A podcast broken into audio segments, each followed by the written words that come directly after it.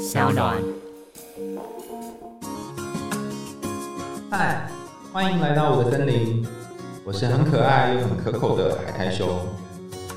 海苔熊心里话，在这里陪着你。欢迎回来，海苔熊心里话，我是海苔熊。我们今天要进行的是海苔熊信箱。上次我们讲了白雪公主的故事，所以今天要来分享一个信件啊。这个信件是一个妈妈写来的，虽然它的问题很短，可是我觉得非常适合白雪公主这个故事。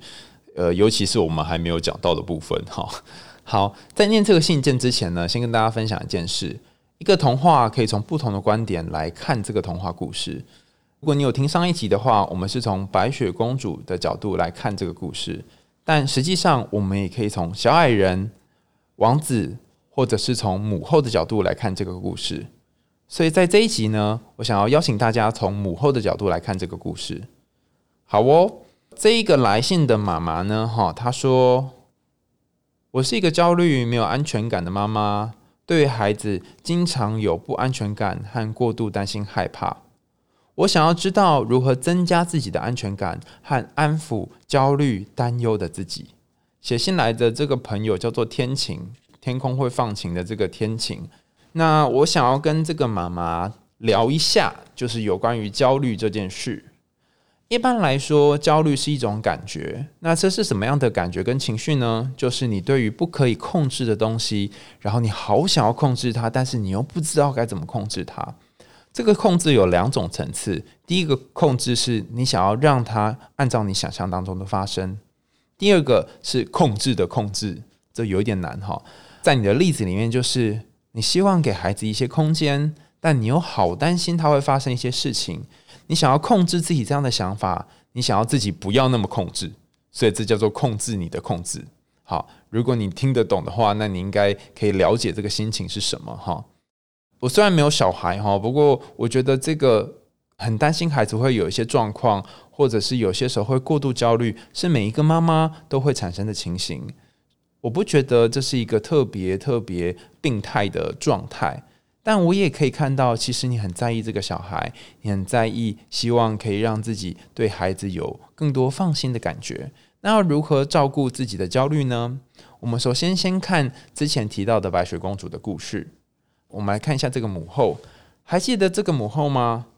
一开始她其实是非常非常疼爱白雪公主的，尽管她是一个继母。到什么时候他才开始嫉妒白雪公主呢？到白雪公主长得比她漂亮的时候。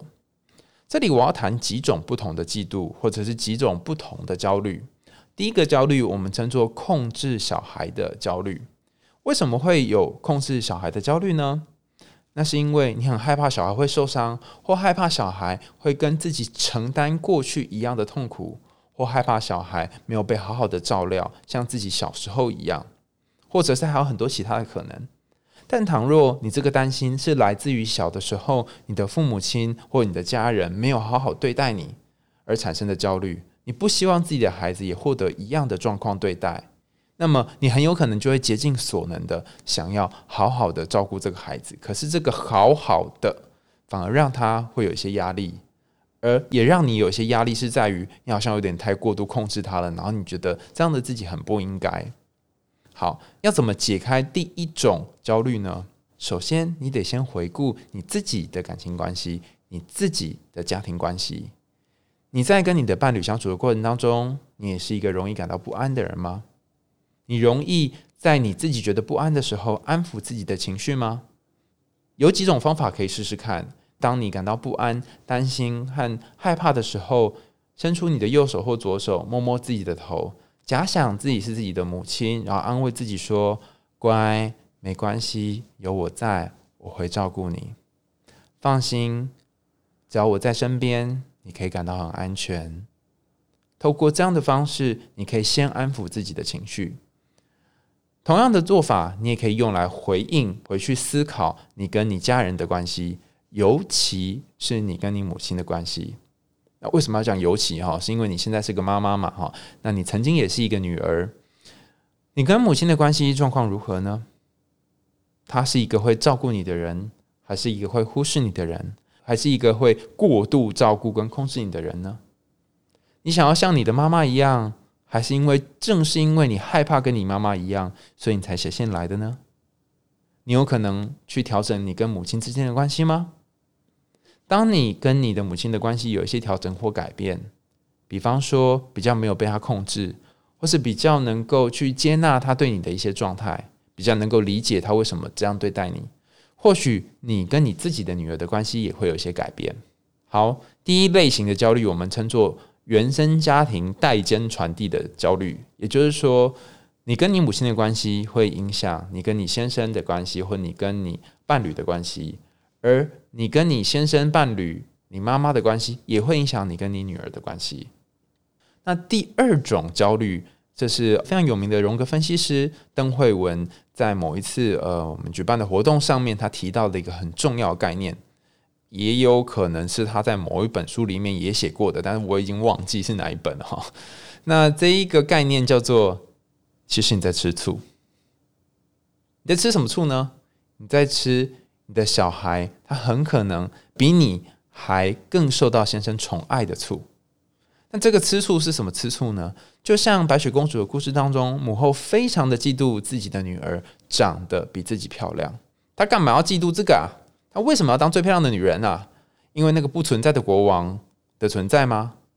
在故事里面没有交代，但。她好希望，好希望自己的美丽是最美的，以获得某一种被认可的感觉。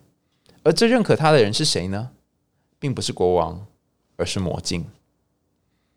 也就是说，有一个用来评估跟衡量的魔镜，来去衡量到底谁最漂亮。在你的故事里面，倘若你是一个嫉妒女儿比自己漂亮的妈妈的话。我相信你可能不是了哈，但是我得提出另外一种可能这也是，让其他有类似的呃嫉妒或担心的母亲也可以想想看自己有没有类似的状况。如果你是一个很嫉妒自己的女儿获得比较多先生关爱的话，那你的先生就是这个故事里面的魔镜。你会想要跟白雪公主竞争，到底谁比较漂亮？你会想要跟你的女儿竞争，到底谁比较受丈夫的宠爱？就像几乎所有的爸爸呢，可能都会在人生的过程当中会问过一个问题：问自己的女儿说，“哎，女儿，女儿，你最爱的人是谁呀？”这女儿可能会回答：“当然是爸爸喽。”那这个时候，在旁边的妈妈呢，就会有一种五味杂陈，然后很复杂的感觉。因为那妈妈呢，哦，然后妈妈这时候就会去问先生一个问题：“那爸爸，你告诉女儿跟告诉我。”你最爱谁？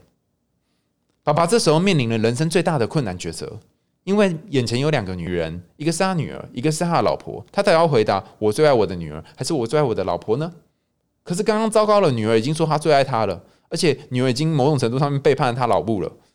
那所以这时候爸爸只有一个回答：呃呃呃呃呃呃，好，我都爱。然后妈妈可能觉得说：不行，一定要选一个。好，那我最爱你妈妈好了。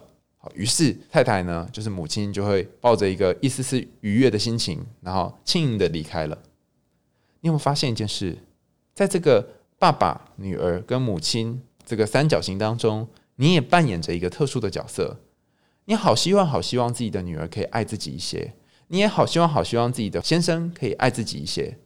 然后这个多爱一些，是比另外一个人更爱。你希望女儿爱你的程度比她爱先生多，你希望。先生爱你的程度比他爱女儿多，所以这个嫉妒就油然而生了。倘若你是在这样神奇的三角关系当中，那我觉得你可以先思考一件事：你的爱能不能够不要跟另外一个人比较？你的爱能不能够用付出的方式，而不要用接受的方式？你的爱能不能够不要去想说谁比较爱我，而去想我能够给多少爱？如果从这样的方式来去思考，你就可以进一步思考前面两种焦虑的下一阶段的问题。我可以透过什么样的方法，让我爱的人能够感觉到他们希望的、渴望的、需要的那种爱？例如，我做便当给我的女儿，我做便当给我的儿子，对他们来说是爱还是压力呢？我帮他们准备早餐，不准他们叫外面卖，不准他们订营养午餐、营养早餐，是我刻意要做这件事情，控制他们的饮食，还是他们也喜欢这样的方式呢？你当然不能什么事情都顺着孩子，但你有考虑过孩子他真正需要跟想要的是什么呢？